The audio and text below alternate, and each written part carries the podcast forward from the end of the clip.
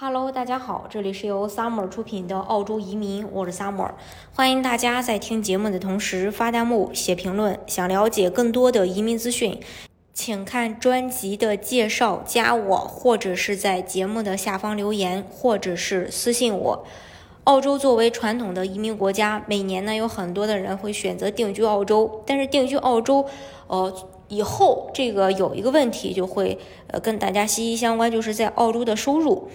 嗯，那么，呃，澳大利亚的工资收入到底有没有大家传言的那么惊人呢？今天呢，我们就跟大家一起来分享一下，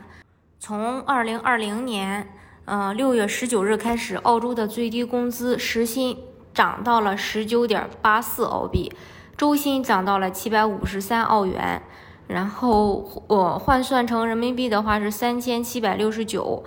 嗯，年薪。按汇率五来算的话，澳洲最低年薪达到了十九万五千人民币，而英国的最低时薪呢是十四点六六，美国、日本最低时薪是十澳元，所以澳洲的最低工资换算成美元也是妥妥的全球第一，可以说是打工者的天堂。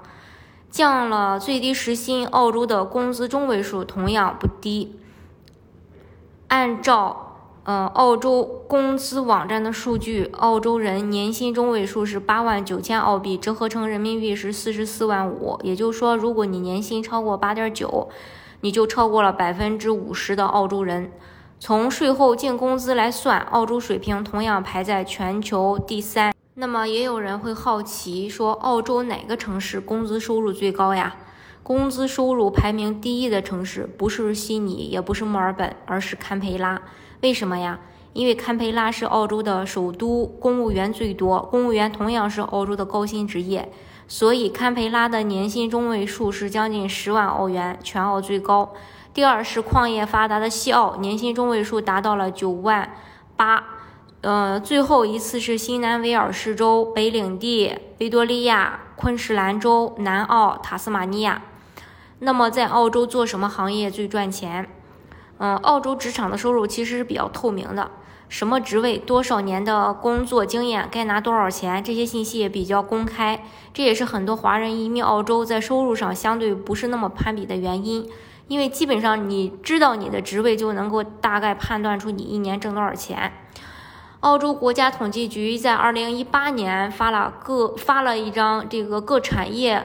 呃员工周薪工资。然后采矿业是两千七百四十澳元，制造业是一千四百八十六点三澳元，电气水和废物处理服务是两千零四十五点七澳元，建筑业是一千七百三十六澳元，还有批发贸易是一千五百八十一点五澳元，零售业是一千一百七十五澳元，住宿和餐厅服务是一千一百二十五点五澳元。交通运输、邮政和仓储是一千七百七十四点五澳元，信息媒体和呃电信是一千九百五十七点一澳元，金融和保险服务业是呃一千九百二十三点六澳元，租赁、雇佣和房地产服务是一千五百一十点五澳元，专业科学及技术服务是一千八百九十四点九澳元。管理和支持服务是一千四百五十五点八澳元，教育培训是一千七百九十四点九澳元，卫生保健和社会援助是一千七百四十七澳元，艺术和娱乐服务是一千五百五十点五澳元，